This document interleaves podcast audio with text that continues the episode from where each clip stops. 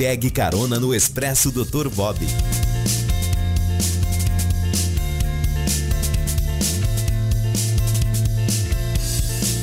Muito bom dia, ouvintes da 107.7, Rádio Itajubá FM, começando agora mais um Expresso Dr. Bob. Entrevistas com personalidades que fazem de Itajubá a cidade fácil de ser amada.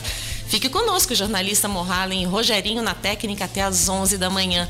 Para você que está em casa dando trabalho, participe conosco no Expresso Dr. Bob. Mande a sua mensagem pelo WhatsApp 991 24002. Hoje é um dia muito especial com convidados especiais, porque nós vamos falar de imprensa, da importância da imprensa. Hoje, 1 de junho, é comemorado no Brasil o Dia da Imprensa. Ai, eu tô meio esbaforido, falei para vocês que a máscara estava meio. Estamos aqui com Paulo Renato. Bom dia, Luciana. Bom dia, Rogério. Bom dia, Cleiton. E Cleiton César, eu vou ficar muito envergonhada de falar com vocês, porque. Imagina, né? Você tem uma Imagina. capacidade muito grande, Luciana. Você é uma jornalista eu sou, espetacular. Eu sou jornalista, não sou locutor. Esse vozeirão de vocês aqui no meu retorno, eu vou te contar, viu? Lu, bom dia mais uma bom vez dia. aqui. Rogerinho, aquele abraço para você, Paulo Renato, grande parceiro, aos ouvintes da Rata Jubá rádio amiga da cidade. Eu fico feliz aí desse, de mais uma vez estar aqui com, com vocês. Já tiveram participações um pouco curtinhas, né? O Cleito faz umas duas semanas. Isso. Paulo eu cheguei também adiantado, chegou errei a agenda, pensei que a entrevista era na semana passada, cheguei na segunda aqui, a Luciano Paulo, é semana que vem, mas não tem problema, vamos dar uma moisinha aqui, né? Mas é muito legal. Quando tem microfone na frente, a gente fica. Ah, é, vocês se sentem em casa, excitado, né? Excitado, literalmente, Luciano. Vocês se sentem em casa. Sejam gosta. muito bem-vindos. Eu já queria, ah, antes de qualquer coisa, deixar um recadinho aqui. O Dr. Bob não está com a gente. Mas eu posso tocar aqui, Rogerinho, no WhatsApp? Bom dia, Luciana. Bom dia, ouvintes do Expresso Dr. Bob. Bom dia aos convidados que representam a imprensa no seu dia. Queria aqui dar meus parabéns a vocês, principalmente nessa fase de Covid-19 que estamos atravessando. O programa faz isso, dar voz ao povo itajubense, essa turma solidária por natureza, que faz muito pelo próximo. A gente teve exemplo agora da Escola Silvério Sanches. A diretoria veio ao Expresso e falou sobre a situação das famílias dos alunos. Foi um sucesso e a escola está recebendo várias doações. A equipe do Expresso Dr. Bob fica muito feliz com isso. São as pessoas que fazem de Itajubá a cidade fácil de ser amada. Um abraço para vocês. Fiquem com Deus. Uma excelente semana a todos. Tá aí o recado do, do Dr. Bob, que volta conosco aqui no programa na quarta-feira. É, queria co começar conversando com, com vocês dois, até para a gente ter um pouquinho aí do histórico de vocês, né? A, eu ia colocar à frente dos microfones, mas é atrás dos microfones. Pois é. Não é? Vou começar com, com você, Paulo. Há pois é. quanto é. tempo você já, já atua como comunicador? Bom, eu comecei é, essa trajetória no rádio, Luciana, em 1980, quando eu entrei na IFEI. Eu comecei a trabalhar na rádio universitária. Então, desde lá, nunca parei. Continuo apaixonado pelo que faço ainda. Você se formou na, na IFEI? Não, não, não. Eu parei de, de, de, lidar com engenharia exatamente para trabalhar com rádio, por essa paixão que eu descobri no meio do caminho aí, que era uma coisa incontrolável e continua sendo até hoje. Tem um ditado que diz: quando você for escolher uma profissão, escolha alguma coisa que você seja apaixonado, você nunca mais vai ter que trabalhar na vida, né? Você vai ah, se divertir é todos os dias. Certo. Eu me sinto assim até hoje. Perfeito. Desde então aí já são o quê? Uns 30 anos? 40 anos. 40? 1980. 40. 80, 80 mesmo? É, desde, desde, exatamente, 1980. Você passou mais da metade da sua vida? Mais da metade da minha vida eu passei fazendo rádio. Que coisa bacana. E já passou por quais veículos aqui, Paulo Renato? Aqui em Itajubá, comecei na rádio universitária em 80, em 86 eu fui o primeiro locutor da Rádio Jovem. Em 1989 eu fui para Panorama FM quando ela foi inaugurada, é, Alterosa FM, depois D2, Rádio Jovem eu tive umas três passagens por lá, tá? Mas, e aqui na Rádio São Jubá também, inclusive, quando ainda era AM. Certo. Nossa, é tem bastante história aí, né? Tem, tem. E, e em todos os lugares por onde passei aí, é, experiências maravilhosas, grandes amigos. A gente vai criando laços, né, Cleito? O Cleito, eu já tive a, a Futura, esqueci da Futura também, claro, né? Ajudei a montar a Rádio Futura tive um projeto junto com o Cleito que foi, foi curtinho, mas, curtinho, mas... tenho certeza que algum dia a gente ainda vai reativar esse projeto. Não, o Cleito é um certeza. grande parceiro também, um cara que eu admiro demais no, no meio radialístico, pode-se dizer assim, né, Cleito? Obrigado, Paulo. Muito bom. Há 40 anos aí de, de estrada não é para qualquer um, não. E você, Cleito, está quanto tempo na estrada? Olha, vamos dizer que oficialmente 20 anos, né? Desde a universidade, né? Quando eu comecei, praticamente 25 anos. Quando eu comecei a universidade do Vale do Paraíba, né? Quando eu, eu comecei a fazer jornalismo, né? Interessante que eu fiz uma transição de carreira, Lu. Eu, eu, sou do chão de fábrica, originalmente, né? Eu fui metalúrgico por quase 10 anos. Metalúrgico? metalúrgico. E que tipo de indústria? Indústrias. Monta... Eu trabalhei ah, em São José dos Campos, aqui em Itajubá trabalhei em pequenas indústrias, em São José, na Panasonic, que era uma, uma montadora de alto-falantes né, da, da, empresa Panasonic. Depois na GM, eu fui montador de autos da General Motors em São José dos tá Campos. Tá brincando. Fui, cheguei até o cargo de líder de, de área, de coordenador de time de trabalho, com vistas a ser supervisor. E eu tinha me formado de jornalismo na Univap. E eu alimentava o sonho desde criança de ser jornalista.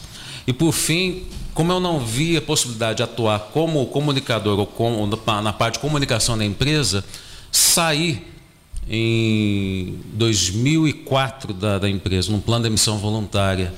Foi uma loucura, a família queria me matar, né? Porque, Porque eu estava é... com um emprego estável, com, é. com vistas a, a ter um, um caminho sólido na, se eu talvez, quem sabe, se eu tivesse até hoje na GM, eu poderia estar como supervisor, como superintendente na, numa área da, da montadora, ou poderia estar desempregado, porque essa crise Sim. também poderia ter feito muito estrago também. Mas foi um chamado de vocação. Foi um chamado de vocação, não tenho sorte dúvida. nossa, né, Luciana? É. Não tenha dúvida, não tenha dúvida. E paralelamente a isso, durante o, o eu comecei a fazer frilas durante a universidade. Em 2000 e, 2004 no mesmo ano que eu saí da GM, no final do ano eu entrei numa, como repórter de uma revista de orientação cristã, Eclésia, na época a maior revista do segmento no país. Tive a sorte de ter excelentes profissionais. Me ajudaram, me auxiliaram também na parte de jornalismo impresso. Sim. Trabalhei quase dois anos em São Paulo. Foi uma experiência incrível. Acho que quando você está num, num ramo desse numa capital, ainda mais como São Paulo, você deve conhecer muito Sim. bem. É o meu berço, é o, é impresso. Berço é, o impresso. Foi, foi uma escola. Mas o rádio sempre tinha um, um, pezinho no rádio. Na Rádio Itajubá, eu tenho um primo meu, o Rogerinho deve se lembrar, o Celso Xavier. Lembra do Celso? Celso Xavier é primo meu, eu tinha um programa na, na, na Rádio Itajubá, depois na Panorama, Encontro com a Paz. Era um programa evangélico. E quando eu morava aqui ainda, moleque, eu apresentava o programa, de vez em quando eu ia lá apresentar com ele. E aí eu comecei a ter gosto. Pô, aí não é, não é Parece que não. você sofre uma picadinha, uma de, picadinha. de, estúdio, né? Do Isso. microfone. Isso. Tem, um, tem um mosquitinho aqui no estúdio isso. que dá uma picadinha e você fica ali para a vida inteira. Interessante que isso antes, inclusive, deu embora de Itajubá, deu trabalhar na área metalúrgica. Mas tinha alimentado esse sonho. E um dia eu falei, ainda vou trabalhar em rádio, ainda vou conseguir trabalhar em rádio. E foi isso que aconteceu no ano de 2007. Eu vim para Itajubá, eu, eu, eu saí da, da, da, empresa em São Paulo, da, em 2006, da, da Eclésia, e fiquei um tempo procurando. Eu rodei aqui o sul de Minas, rodei Vale do Paraíba, rodei São Paulo, até que uma vez eu bati na porta da Rádio Jovem e encontrei o Dr. Mafra, eu conhecia, mas não pessoalmente. Fiz um teste, que na época havia possibilidade da Celinha sair do, do informativo e precisaria repor. Ele gostou muito, o pessoal, até o Alexandre, lembra do Alexandre Faria, né? Sim, sem dúvida, saudade Fez do Alexandre. Alexandre. Fez o teste, gostou muito. Houve a ideia, fomos negoci negociando até que em janeiro de 2007 eu fiz as malas, vim de São José dos Campos para Itajubá. Fincou o pé aqui. Finquei o pé e estou aqui até hoje. Aí, daqui foi um vou dizer que profissionalmente foi uma carreira meteórica, estratosférica no sentido de, de profissionalismo, porque foi, foram quase quatro anos na Rádio Jovem, de 2007 até 2010, e no, mais no final de 2010 eu fui convidado para ser assessor de imprensa e comunicação da Câmara Municipal de Itajubá. Sim, você atuou em cargos públicos Atuei também, em né? cargos públicos, uh, até agora, até 2019. Né? Trabalhei na prefeitura como diretor de comunicação da, da, da, da prefeitura, na parte na, na, ali de assessoria de comunicação Fez também. Fez TV também, né? TV, a TV Câmara Itajubá foi um projeto muito bacana, né? Estava junto da equipe quando implantamos a TV, um projeto muito audacioso, muito gostoso de fazer. Aprendi também. Acho que vai, a gente vai, à medida que a gente vai fazendo, Paulo, a gente vai aprendendo, né? A gente está conversando isso agora há pouco, novas possibilidades. Foi fantástico. Né? E aí a gente vai descobrindo, acho que o jornalismo, Lu, acho que você né, sabe como é que é. é o jornalismo, tem, o jornalista tem que se reinventar. E eu fui me reinventando numa parte que também não não imaginava, que é parte de apresentação de eventos, mas cerimônias. Exatamente, isso que eu quero chegar. Você está falando aí, né, que, que, que passou as pessoas, os teus amigos, colegas de trabalho, lá atrás, né, no chão de fábrica, ninguém falava assim, nossa, é, Cleito, você tem um vozeirão, falava. por que, que, você não vai? Ah, então já tinha um incentivo, já o pessoal já identificava, identificava ali um talento. inclusive meus chefes. Meu, tem um, um, na Panasonic, um chefe meu, quando eu fazia jornalismo, onde eu quero você ver lá, você lá na telinha da Globo. Eu falei, menos Nelson Okumoto, não esqueço nele, meu chefe na Panasonic, japonês, muito gente boa. Na GM, quando vinham é, gringos dos Estados Unidos para ter uma apresentação, me convocavam para fazer uma apresentação. Aí eles tinham aquele espécie de tradutor, ponto, ponto que fazia tradução simultânea. E, e eu ali com o uniforme da fábrica, capacete, uniforme, EPI, EPI tudo. tudo o microfone e ali tinha um tradutor simultâneo e os gringos lá eu fazendo uma apresentação do setor da área. Aí os colegas, o meu chefe, ó, seu, seu lugar não é aqui não, filho. o que está fazendo aqui? E, de fato, eu acho que aquilo lá me despertou ainda mais. Eu acho que não, realmente não é. Eu acho que é, é outro caminho. Eu, eu, sou satisfeito com a profissão. Embora reconheçamos o, o, jornalismo, ou melhor, o jornalismo no Brasil, os jornalistas no Brasil poderiam ser mais valorizados. Ah, eu, sim. Eu acho que que é uma Nós profissão. temos algumas demandas aí não sim, atendidas. Sim, eu acho que o, o, nosso país poderia valorizar mais a profissão do jornalista. Né? A gente somos o, o, país onde os jornalistas eles são é, é, no mundo onde onde há maior, um dos maiores riscos a jornalistas. A gente está vendo hoje a situação do país, os jornalistas sendo atacados, né? a imprensa séria também sendo atacada, né? É, e outros países também.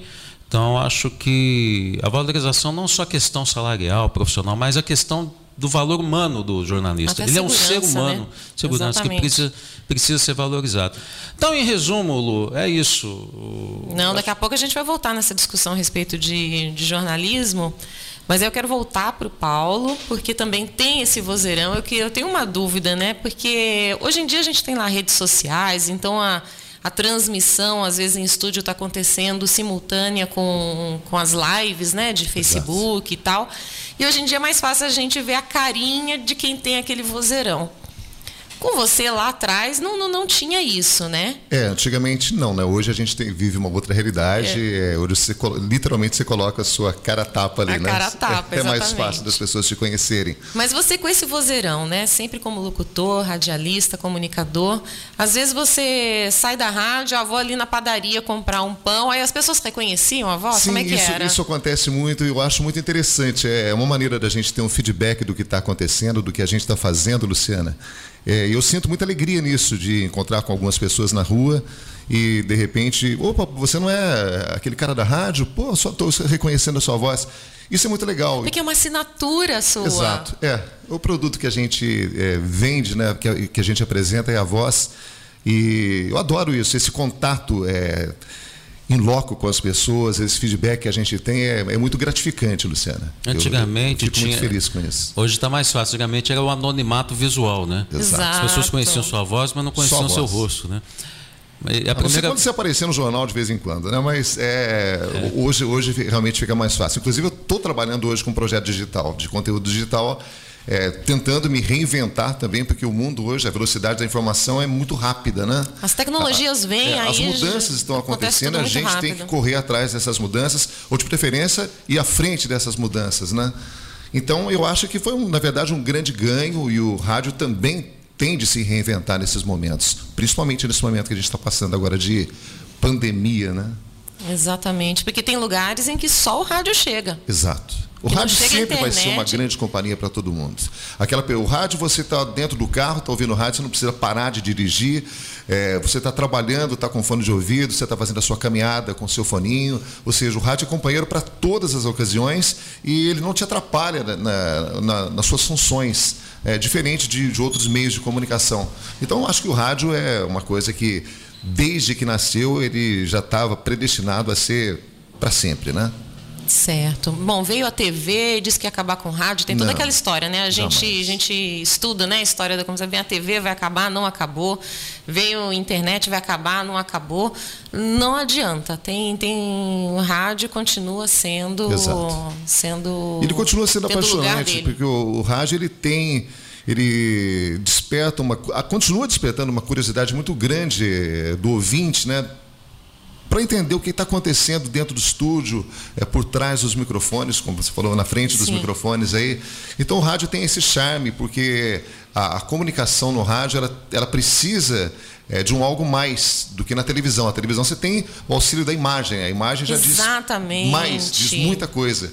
E no rádio não, o, o, artista do rádio, isso, o comunicador, o técnico, o jornalista, é, ele tem que retratar uma situação, seja ela jornalística ou uma situação musical ou um bate-papo informal, mas com é, sem intervalo. Você não pode ter o rádio, não pode ser um queijo, ele não pode ser aquele queijo suíço com buracos. Né? Você não pode deixar um branco no microfone, fica muito esquisito para o ouvinte. Né? Você já pensou, só por exemplo, olha só. Uma Não. pequena pausa faz muita diferença. Então, Sim. Então, é, o rádio tem que ser aquela comunicação constante, as palavras têm que sair naturalmente da boca do comunicador, né? E então, isso é que dá um é certo medo para quem começa, né? Eu, no meu caso, eu falei assim, gente, eu sou do impresso, né? Depois eu passei pela, pela TV que já foi aquela coisa de imagem, né? Que é aquela coisa meio complicada. Aliás, fez um trabalho muito bonito. Né? Nossa Os, senhora. Ambos fizeram trabalhos legais eu é, fico, com televisão. Eu fico, mas foi uma quebra, sabe? Você tem que ter um preparo e no início foi bem difícil, bem complicado. Tá lá, né? Ainda tá no YouTube, mas depois a gente vai melhorando, a gente vai aprendendo, né? Com a prática e, e vai indo. Mas aí veio o desafio do, do, do rádio este ano, né? E aí eu falei, pronto, e agora? Eu sou muito espontânea, então eu tinha muito medo dessa. Tem que casar essa espontaneidade com uma certa técnica. Isso não é para qualquer um, não. Isso é difícil. Eu ainda estou aqui tentando desenvolver. Não, e fazendo um trabalho muito bonito, Luciana, pode ter certeza. O rádio, eu tenho a impressão que é, você começa a fazer ele de uma maneira é, mais natural a partir do momento que você perde o respeito, entre aspas, pelo microfone, ou seja, você se sente em casa com ele. Você ignora o microfone. Exatamente. É, a gente está sentado aqui nessa mesa, somos quatro pessoas e é como se estivesse numa mesa de barzinho batendo um papo. Então, a partir do momento que você se sente à vontade com o microfone, aí as palavras saem naturalmente, né? Quando você chega, isso é a dificuldade daqueles que começam no rádio, exatamente pensar aquela preocupação, gente, eu estou falando para milhares de pessoas, o que que eu vou falar? Aí a pessoa começa pois a é, pensar a nas palavras demais da conta e trava. Isso é natural, mas acontece com o tempo. Para você que está tá pensando em começar no meio do rádio, não se assuste, é uma carreira deliciosa e depois de um mês, dois meses, você já vai estar totalmente à vontade no microfone. Mas aí tem uma coisa que eu queria até pedir uma dica para vocês, né? E até para quem quer entrar nessa carreira de, de rádio, que vislumbra, que percebe que tem algum talento, alguma coisa. É, é a questão da voz, né? Tem um treinamento para voz. Vocês parece que passaram anos fazendo treinamento de, de impostar a voz. É toda uma técnica desenvolvida. Ou, ou veio natural para vocês? Como é que Olha, foi, Cleiton? De fato, não. Eu acho que é importante você fazer um, um treinamento. Eu confesso que é, não, não cheguei a fazê-lo, a, a, gente hoje acompanha mais, eu busco mais informação hoje até pela internet. Antigamente, né, Paulo, não tinha isso, né? A gente não. ter esse, esse treinamento, essa técnica. Hoje é importante porque Eu imagino que com o tempo, se você não souber usar a sua voz, a sua voz vai embora. Então você tem que saber usar, impostar, usar o diafragma, usar. Isso, isso para quem está no meio, acaba que naturalmente a gente vai entender, opa, eu acho que eu forcei um pouco aqui. Aconteceu comigo. Deu uma vez no informativo, está usando usando de forma errada. Quando viu, a voz começou a. aquele, ah. aquele parecia um, um, um, começou a sumir. Sim, né? das e falhas. As falhas. Mas eu estava usando errado. Peraí, acho que eu estou usando errado essa voz aqui. Eu, vou, eu preciso mudar um pouco a, a forma que eu estou usando.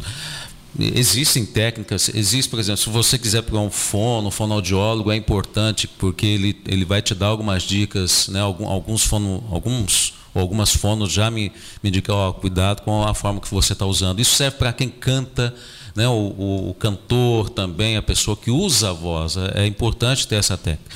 Há 40 anos atrás não tinha isso, né, Paulo? Não, eu fiz um treinamento. Era é, é locução raiz. Era, era locução raiz, literalmente. Nada de Nutella. É, mas eu tenho que agradecer muito ao Bob Floriano. Ele me convidou para fazer estágio na Rádio Cidade em 1986, assim que eu entrei na Rádio Jovem. E ali é, eu fui aprender com pessoas que eu tinha como ídolos. Né? Conheci Bob Floriano, Tavinho Sesc, Sandra Grotti, uma turma muito grande do, do Rádio FM de São Paulo. E naquele, nesse tempo de estágio na Rádio Cidade de São Paulo foi onde eu aprendi algumas técnicas de colocação de voz. Mas hoje, eh, Luciana, no meu modo de ver, o rádio está menos preocupado com essa impostação de voz e mais com a comunicação. É, a gente tem que falar a linguagem do povo, a gente tem que conversar com as pessoas, né? Porque você não chega na rua hoje e conversa com a pessoa. Oi, tudo bem? Como você está? Não. Você chega, oi, como é que está? a gente bem? até treme, olha só. É, é, então é, Aquela voz, como diz o Bob, naquela né? voz cavernosa. Exatamente. Não, é, você já... está na rádio Itajubá. Não, é, é, Rapazes, mudou... vamos ter cuidado que tem muita moça que está ouvindo essa hora o é, programa. Eu, eu, procuro hoje, Luciana, eu, eu tenho um tom de voz um pouco mais grave, como, assim como o Cleiton.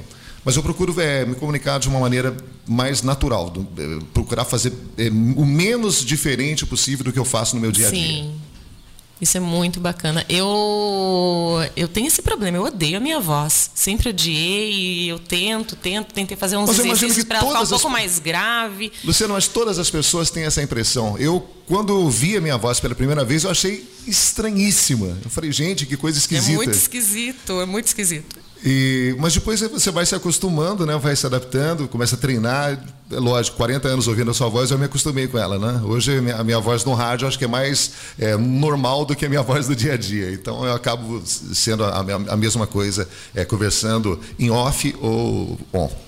Eu, acho, eu não sei se isso é muito de, de, de nós, comunicadores. É, nós somos muito autocríticos. Sim, demais. Não é? Você acha isso também, Cleiton? Acho, acho. Acho que a gente é muito autocrítico, a gente se cobra demais. Né? De uma certa forma, eu acho isso válido. Eu acho que quando a gente é, se cobra, a gente tenta fazer o melhor, é porque a gente sempre quer fazer o melhor. Lógico, a gente também não pode ficar naquela, naquela neura de sabe, se estressar por qualquer coisinha. Como o Paulo mesmo falou, hoje a comunicação ela tem que ser espontânea. E hoje, diferentemente de, de 40, 50 anos atrás, a, a, a comunicação mudou, a forma de se comunicar mudou. Né? Se a gente pegar o repórter Esso, este é o Exato. seu repórter Esso, aquele tipo de locução dos anos 50 mudou. E há 30, 40 anos atrás mudou. Hoje mudou também. Então, a evolução da comunicação faz com que a gente perceba, peraí, a gente tem que ser crítico com, com a gente, a gente tem que continuar sendo crítico, mas a gente tem que entender que a gente vive uma nova realidade e essa realidade um pouco mais informal é o que aproxima as pessoas. Se a gente for muito formal, afasta. Afasta, não tenho né? dúvida a nenhuma. Gente tá, a gente vê. É... A própria Globo acabou fazendo isso recentemente, lembra? O William Bonner. Não é? Exato, eu ia citar falar, esse Paulo. exemplo, Luciana. Inclusive no jornalismo esportivo a gente percebeu muito essa mudança. Antigamente você tinha aquela mesa redonda onde as pessoas ficavam sentadas comentando sobre o rodada do final de semana do futebol. Hoje não. Você tem a apresentação do pessoal da Globo totalmente à vontade, num visual totalmente informal que traz exatamente essa pessoa para dentro da sua casa, de uma maneira natural. A linguagem não só é, da fala, mas a linguagem corporal, é, a expressão visual, ela tende a, a ser cada vez mais informal. Eu acho isso extremamente positivo. Isso aproxima, não é? é. O público como, do, do, do, comunicador. Como o Cleiton bem falou também, é, a gente não pode ter essa neura de, nossa, eu não posso errar. Não, lógico que você pode errar. Porque a gente erra conversando o dia todo, a gente está batendo papo, a gente para para pensar, a gente às vezes engasga em alguma coisa, é, mas isso é natural, as pessoas se comunicam dessa maneira. Então talvez elas se sintam mais identificadas com o locutor, com o jornalista, com o apresentador, se ele também mostra os seus, as suas é, peculiaridades, assim, digamos assim, né? É, ele pode, eu posso errar, posso falar uma palavra de uma maneira não entonada, é, de repente num contexto meio diferente do que era para ser, ser colocado, mas eu não posso ficar encanado com isso. Nossa, eu fiz isso, meu Deus, que coisa, está errado. Não.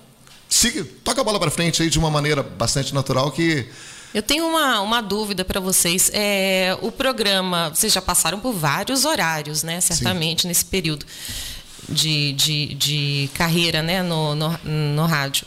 O período da manhã é mais complicado que o período da, da tarde, da noite? Tem um período que é melhor que para vocês, como profissionais, para poder desenvolver, para que não haja essas falhas? Você diz para começar, Luciana?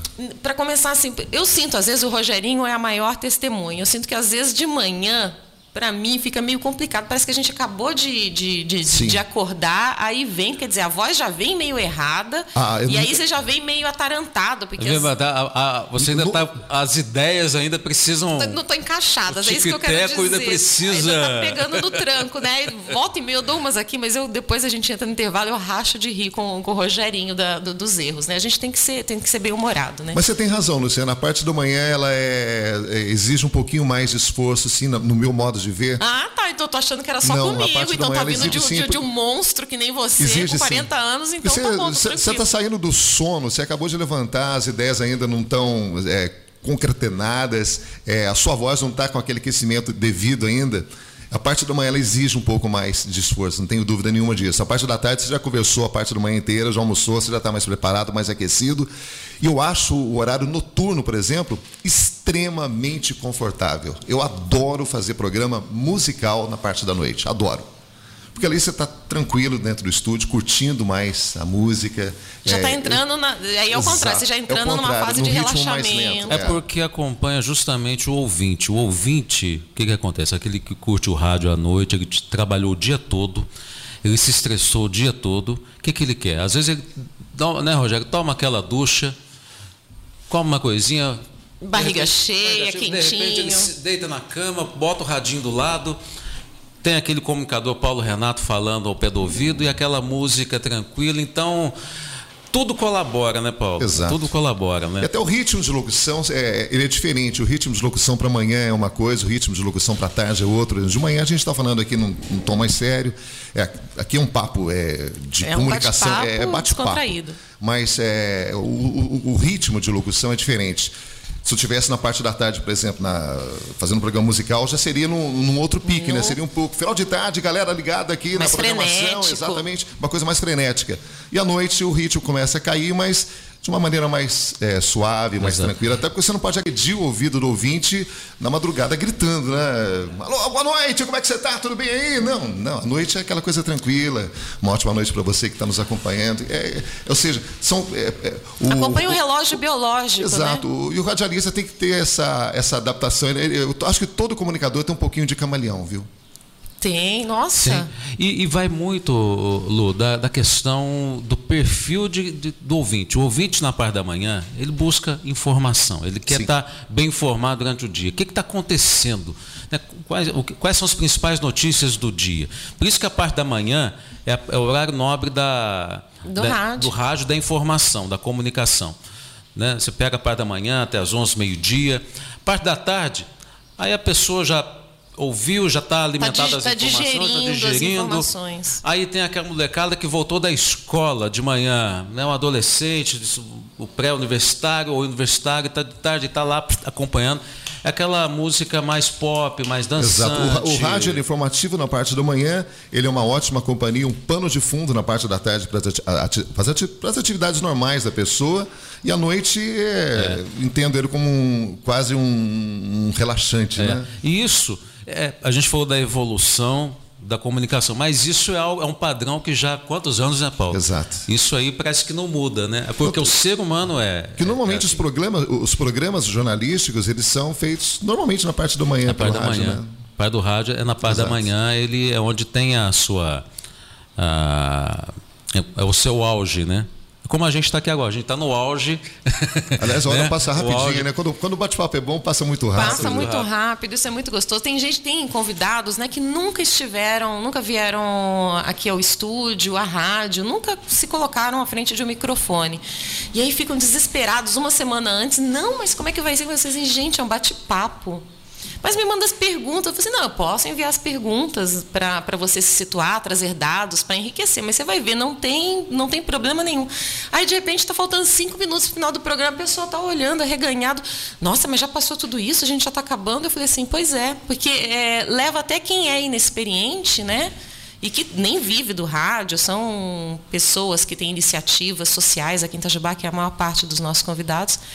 E eles chegam e ficam deslumbrados. E falam assim, nossa, mas é muito sossegado, é gostoso. Luciana, mas isso é consequência do seu talento, da maneira ah, imagina, com que você não fala deixa um negócio entrevistado desse, à vontade. Pelo amor de Deus, fala um negócio Porque desse. O, o, entrevistador, ele conduz muito a, a, entrevista, né? E da maneira com que você coloca, você deixa realmente as pessoas bastante à vontade, Luciana. Não só eu, o Cleito aqui, que somos profissionais de rádio, mas é, eu tenho certeza que os, bem, né? os, leigos também se sentem à vontade aqui, pode ter certeza disso. A gente está aqui com participação do Nelson Noronha. Os três têm vozes lindas. Obrigado, Nelson. Grande abraço. Valeu, Nelson. Ô, Nelson, obrigada pela participação. Bom, voltando agora, é, iniciando, na verdade, esse, esse segundo bloco, queria trazer aqui algumas informações a respeito do Dia da Imprensa. A gente voltando, no qual também o Paulo Renato, apesar de não ser jornalista, não jornalista mas está, mas é um comunicador. Faz parte da imprensa que claro. engloba jornalismo e mídia em geral. Exato. Não é? É, o Dia da Imprensa, até 99, ele era comemorado em 10 de setembro, 10 de setembro. Né? porque era a data do lançamento do, da primeira edição da Gazeta, se não me engano, Gazeta do Povo, no Rio de Janeiro. Mas a Gazeta do Povo era tipo a imprensa oficial, era como se fosse o diário oficial. E aí, em 99, no governo Henrique, Fernando Henrique Cardoso, mudou-se essa data para o dia 1 de junho, que foi o lançamento da primeira edição do Correio Brasiliense, que aí era o outro lado da imprensa, que é o, a crítica, o jornalismo crítico. Né? Então, as pessoas. É, eu queria até conversar bastante com o Cleito a respeito disso, que como que a imprensa às vezes é mal compreendida.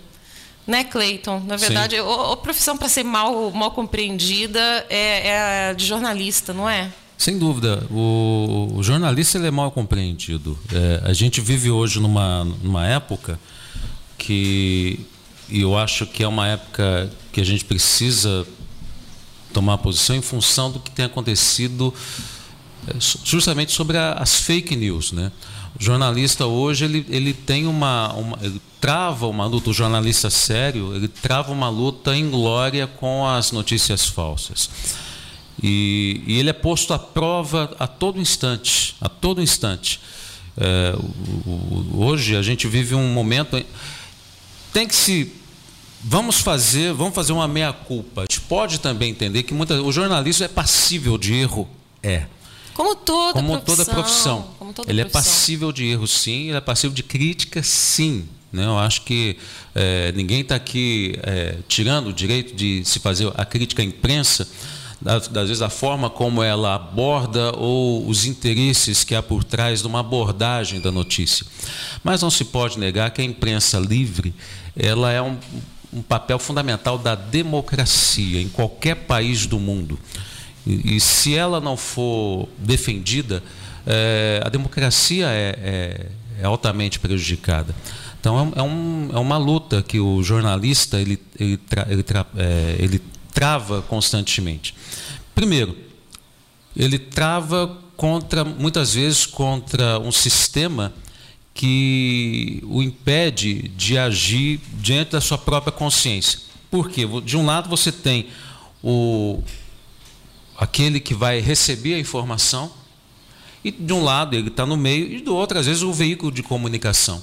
Né? E a gente sabe muitas vezes os veículos de comunicação, Lu, não estou dizendo aqui, não estou generalizando, mas às vezes ele tem uma linha editorial que muitas vezes bate frente com o pensamento do próprio jornalista e muitas vezes tem a diferença daquele, não sei se estou sendo claro, com aquele que vai receber a informação.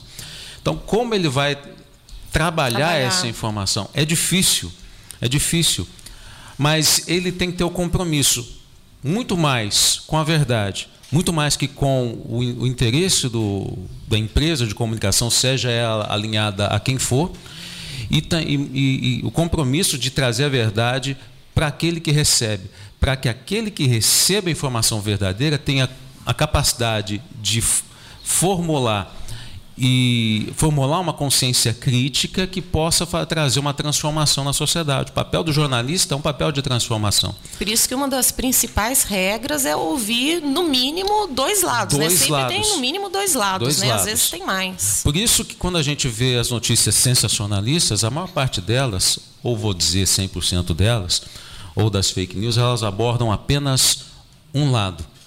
Um lado. E e às vezes o, o, jornalista sério ele tenta ouvir o outro lado. E qual que é às vezes a resposta que a gente vê? Hoje é muito fácil se eximir. Tem procurada pela reportagem, fulano não quis se manifestar. Isso acontece muito. Acontece muito.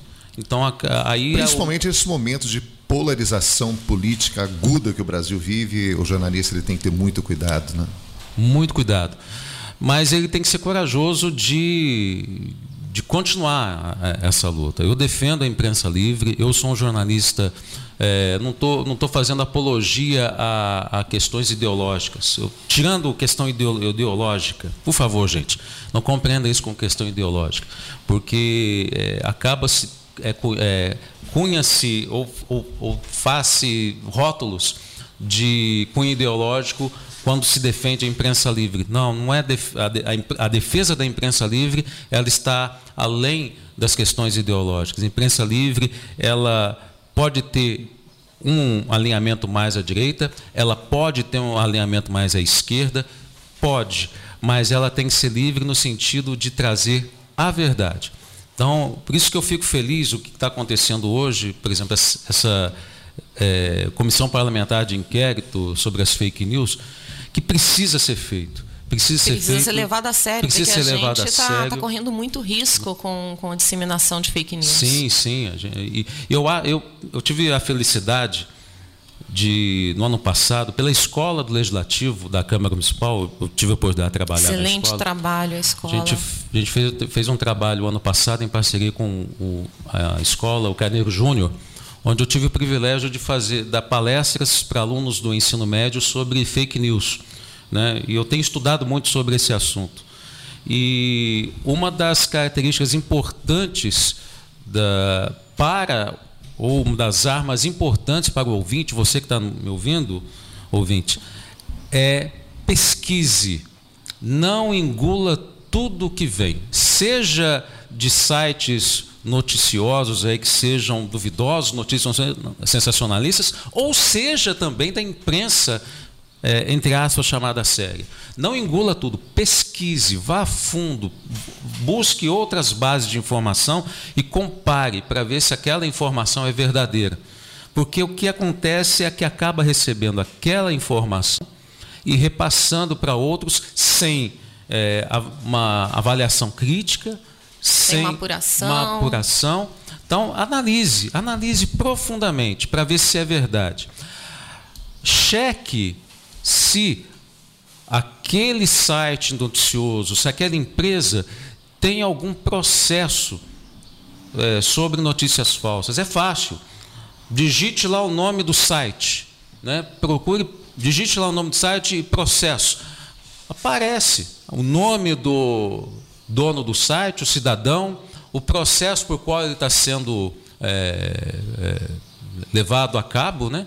Eu já fiz isso e tem vários é, sites de notícias falsas, que quando você digita o nome do site, aparece lá que já tem processos é, na justiça por conta é, de, de, de, e como, de falsidade. E como essas fake news elas conseguem ser cruéis, né? E o método que elas usam, né? Que esses fomentadores de, de notícias falsas, como é que eles trabalham?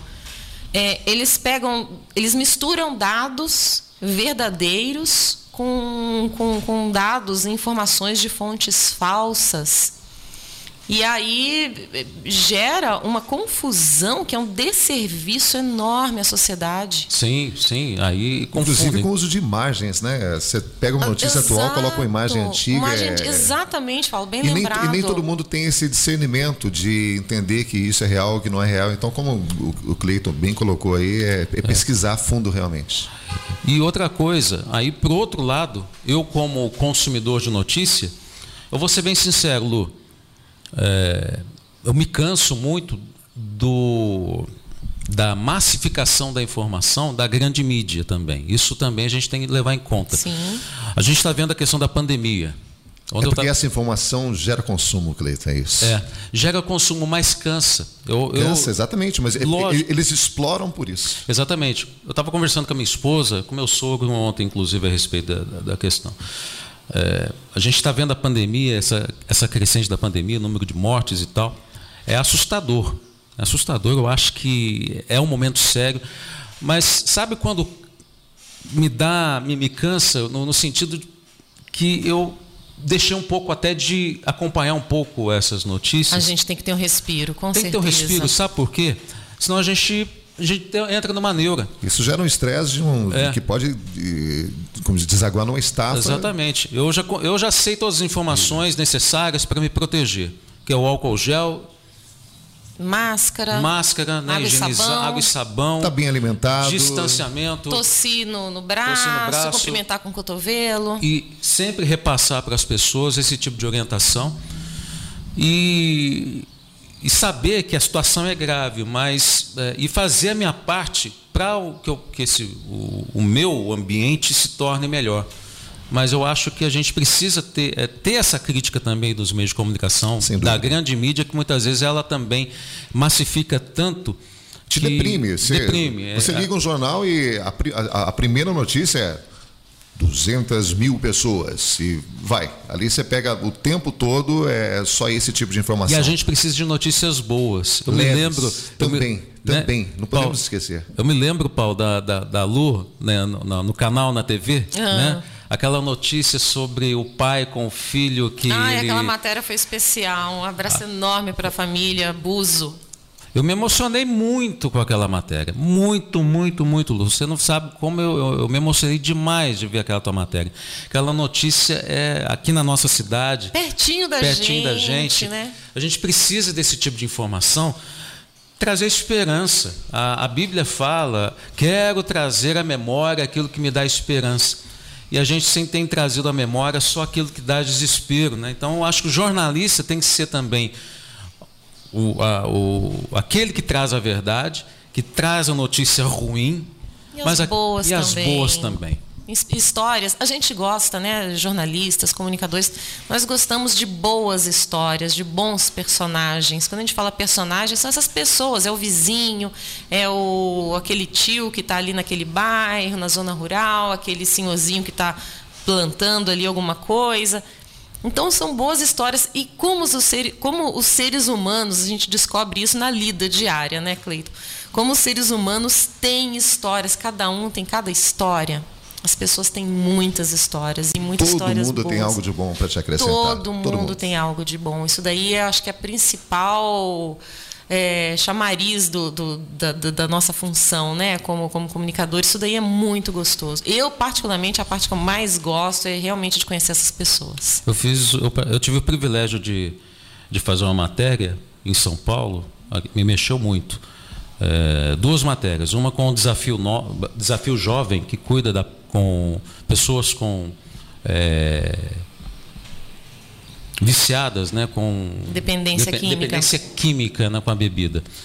Foi maravilhoso lá da cidade de Suzano, né? Foi maravilhoso. E eu fiz uma outra matéria com, na época, é, com um abrigo de crianças vítimas de abuso. E a, e a Marisa, Marisa Mello, a matéria que eu fiz, eu, eu chorei. Eu fui nesse abrigo quando o jornalista vai em loco e acompanha aquelas crianças que eram é, vítimas de abuso, de famílias, de violência, e o amor que aquela mulher tinha por ela adotou cerca de 20 ou 30 crianças. e conseguiu transformar a vida dessas crianças. Então, quando a, a gente conhece a, o jornalista, ele tem o direito de se emocionar, ele tem o direito de Nossa, se envolver. não tem jeito. Somos seres humanos, a gente não tem como, a gente está suscetível a isso, é. né? A gente tenta, às vezes, ficar, segurar um pouco a onda, mas tem, às vezes, a gente encara fatos ali, histórias que, que, que desmontam, né? Quebra Sim. as pernas. Trazer humanidade. A gente tem que ter um pouco de humanidade e, e, tem que trazer isso para o ouvinte. Né? E esse é o trabalho do rádio. É, até no momento difícil que a gente está vivendo, um momento único na humanidade, é, eu jamais imaginei que ia viver para presenciar o que a gente está presenciando. Nossa, que loucura! Parece ainda que a gente está num filme, né? É, é cena de a filme, realmente. A gente está é vivendo uma tá cena de filme, filme e, e, e, não dos mais é, felizes, né? Porém, o rádio tem essa capacidade de levar também essas notícias leves, é, levantar o astral das pessoas. Acho que é uma obrigação nossa é, é, é deixar a população para cima. A população precisa disso. Precisa de notícias precisa boas. Precisa ter um equilíbrio. Precisa de equilíbrio, precisa de suavidade, precisa de coisas leves, de música boa. Música é uma maneira muito legal de emocionar as pessoas. Eu me emociono com música, eu trabalho com música e me emociono com música todas as vezes que eu ouço. A música tem esse poder de levar você para o passado, de recordar. É... Pega direto na alma, né? Exato, a emoções é, gostosas. Então, é, a gente tem mais que fazer isso aí, esse trabalho que vocês estão fazendo de maneira muito legal. Só acrescentando uma coisa sobre jornalismo, Luciana, é, eu acho muito interessante alguns tipos de programa que têm sido apresentados, é, por exemplo, na, na, CNN Brasil, que inaugurou há pouco tempo, mas é, o grande debate.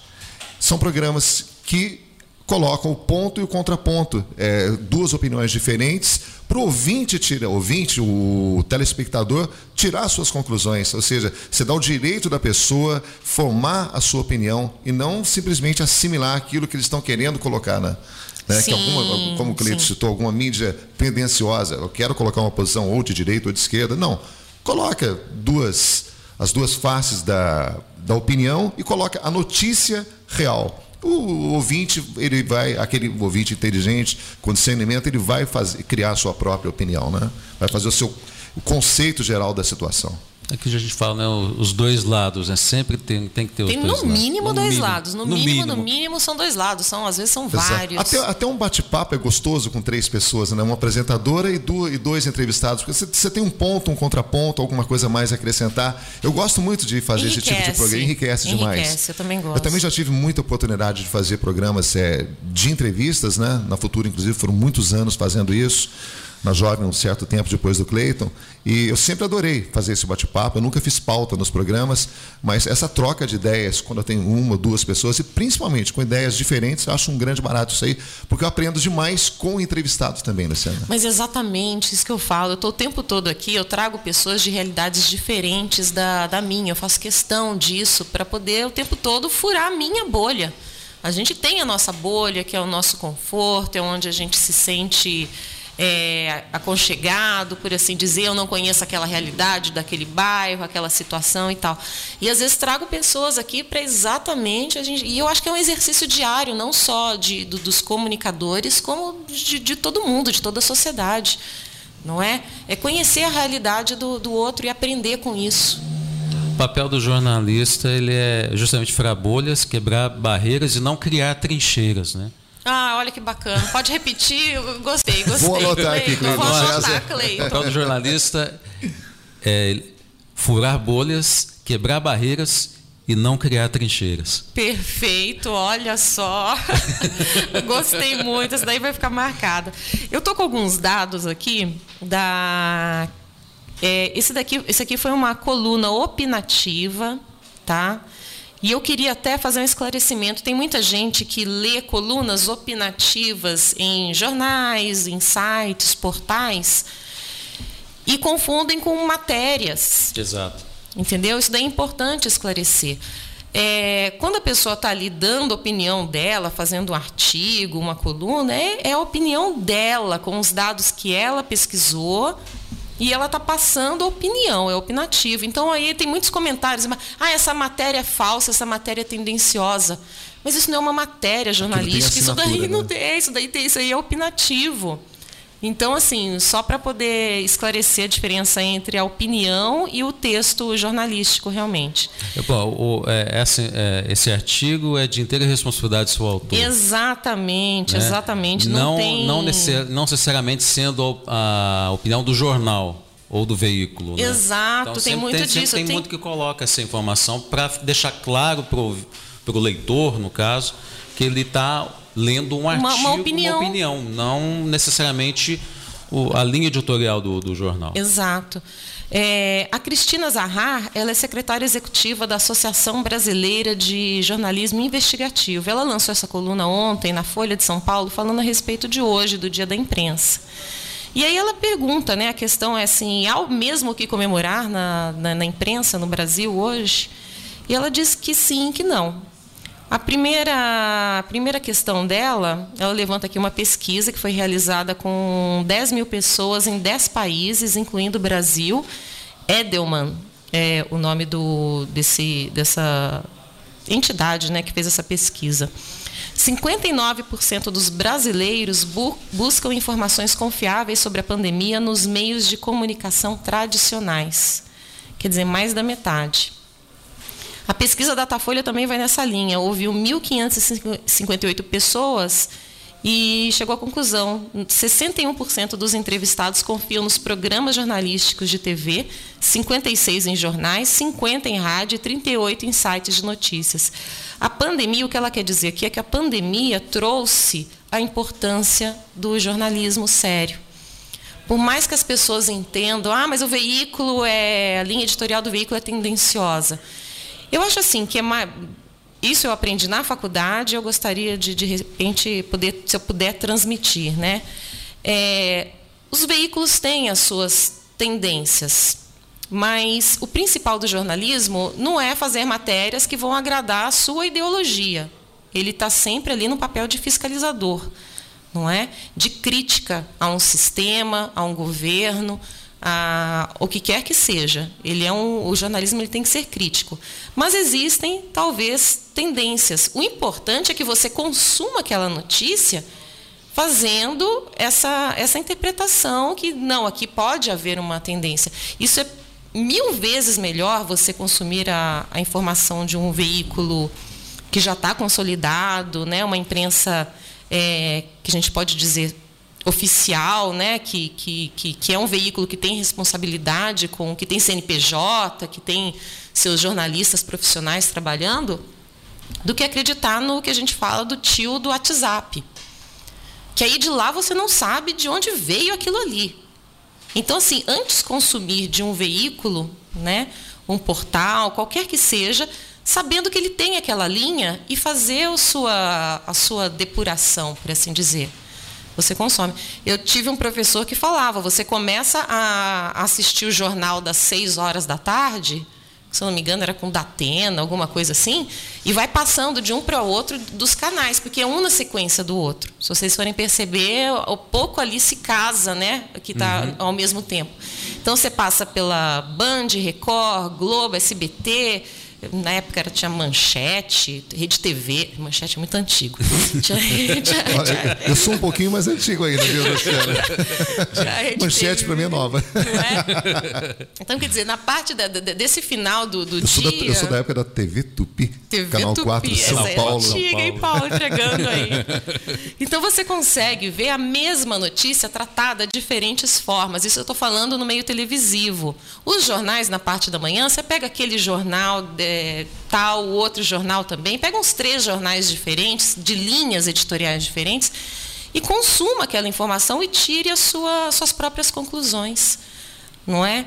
Isso daí é uma maneira mais é, certa, democrática da, da notícia, mas que você entenda que os veículos têm sim as suas tendências, né? não, não é o ideal, mas muitos deles a gente sabe que têm as suas tendências, mas pelo menos você consome da imprensa, que é uma imprensa é, formal e não de, de, sites blá blá blá. E aqui em, em como é que chama? Poços de Caldas foi um dos maiores sites de, de fake news, saiu daqui de Poços de Caldas, do nosso lado aqui. Ele está sendo processado e tal, isso já faz até um, alguns anos. Mas Isso é interessante, né? Você consome de diversos canais, de diversos veículos, e aí você tira a sua conclusão, em vez de, ah, não, porque vai vir mastigadinho no WhatsApp, aquilo ali você não sabe de onde veio, né? Aquilo ali realmente você não sabe de onde veio. A gente tem, tem, que valorizar, tem que valorizar a imprensa séria, o, repito, o, a importância do, do, da comunicação séria, do jornalismo sério, né? E a responsabilidade, não tirando a responsabilidade do ouvinte, do leitor, do telespectador. De, é importante saber ler as entrelinhas, é, é a responsabilidade de é, mastigar a informação. Né? É, a, se, se, a informação ela é muito superficial, cuidado. Busque informação com mais propriedade. Né? Porque as com pessoas, fontes oficiais, fontes pessoas, oficiais. autoridades que podem falar a respeito daquilo. É, além, além daquelas dicas é, tradicionais aí da, dessa época de pandemia, use álcool gel, mantenha distanciamento, é, fique em casa, não repasse fake, fake news. news. principalmente o que, o que se chega aí pelo WhatsApp. Não repasse. Gargarejar com, com cândida, umas coisas, gente, coisas absurdas que, que absurdo, ouve, você coloca a vida das pessoas ver. em risco. Exato. Né? É uma irresponsabilidade. E muita gente acredita, né? E esse é o problema. Então não, não repasse. Você que tem consciência aí, não repasse. Já passou o programa, olha eu Você aqui tá querendo brincando? continuar mais meia não, hora. Não, não, não, não, não é até eu três da tarde. Eu tô aqui de costas pro... Sério? Eu vim preparado para falar até às 5 da tarde, Luciano. Pois é. Passa rápido, eu, eu, vou ter que trazer vocês de novo. Todo, eu falo isso para todo mundo. Quando a conversa é muito boa, e geralmente 99% dos casos, eu digo 100% aqui no programa, no Expresso Dr. Bob, as conversas são muito bacanas, enriquecedoras. E aí eu sempre falo, o convite está aberto para voltar. Eu sei que você tem, tem projetos individuais, né, Paulo? Sim. O Cleiton também tem, tem, tem vários projetos. Eu quero trazê-los aqui para a gente fazer essa divulgação, entender o que, que vocês estão que, que vocês estão trabalhando aí nos, nos bastidores? A gente está tentando se reinventar, né? Sim. E, Luciana, eu quero agradecer demais o convite que você fez aí, Nossa, eu agradeço você ter, ter aceitado. Porque esse bate-papo foi muito gostoso. Foi bom que eu matei saudade há, há mais ou menos uns dois meses. Eu estou sem utilizar o microfone, né? Não o microfone de rádio mas é, foi muito agradável. Você conduz eh, esse programa de uma maneira muito gostosa. E Nossa, a gente obrigada. se sente a gente está aprendendo. Tá? Ela é do aprendendo. ramo, ela é do é, ramo. Ela é do ramo. Rogerinho, matei saudade, já trabalhei com o Rogerinho um bom tempo, né, Rogério? É muito legal. E o Cleiton, parceiraço de parceiraço, sempre. Com certeza, Paulo. Recíproca verdadeira. Te amo, meu irmão. Também. Demais. Tá, tô vendo coraçõezinhos aqui é, no, no, esse, no esse aqui quando, é um quando grande amigo, um grande amigo mesmo, Cleiton. Me inspirou no rádio, porque não, aquela questão de saber quem é a voz, um dia quando eu vi no carro de som, olha o Paulo Renato gente. Sonorização Paulo Renato, é ele. Faz um bom tempo. Faz um bom tempo. 17 anos mais ou menos. Mas muito é. legal, Cleiton. Muito obrigado e tenha certeza que a admiração que eu tenho pelo trabalho seu é, é muito grande. Obrigado, Paulo. E não só pelo trabalho, pelo caráter. A ah. pessoa que é, tem um coração sem. É indescritível o tamanho do coração desse imagina, cara aí, viu? Imagina. Verdade. Não, o Cleiton me emociona, me emociona mesmo. Cleiton. Vamos parar por isso daqui a pouco, a gente está chorando aqui, viu? Recíproca verdadeira, Paulo. Deus abençoe teu trabalho, Amém. teus projetos. Os e nossos, todos. Vamos estar juntos em vários projetos, se Deus quiser. Creio que sim. Lu, um beijo para você, obrigado. Rogerinho, obrigado. Preciso dar um recado aqui, um abraço todo especial. O pessoal pediu, o pessoal da Câmara. Ô, Eriton, um abraço para você, meu irmão, da Câmara, os amigos da Câmara Municipal. Hoje, hoje não, não trabalho mais na comunicação da Câmara, mas eu sou assessor de gabinete do vereador Kleber Davi e ali tentando desenvolver um trabalho de comunicação do, da página do vereador, se você puder acessar já a página. Vi, já recebi o convite né? para curtir a Posso página. mandar um abraço? Estava claro esquecendo. que pode. Abraço aos meus amigos do Pedal Livre, aí a turma que pedala com a gente quase todos os dias aí, tá bom? O pessoal tá na sintonia. E a todos os jornalistas de Itajubá também, os nossos amigos aí. Os nossos amigos da imprensa, da imprensa, da imprensa séria, da imprensa que busca fazer o seu melhor não é? Tá certo. Eu agradeço muitíssimo, Paulo Renato. Obrigado, Cleiton César. Muita saúde para vocês, muito sucesso nos projetos, nos trabalhos. E o Expresso Dr. Bob vai voltar amanhã.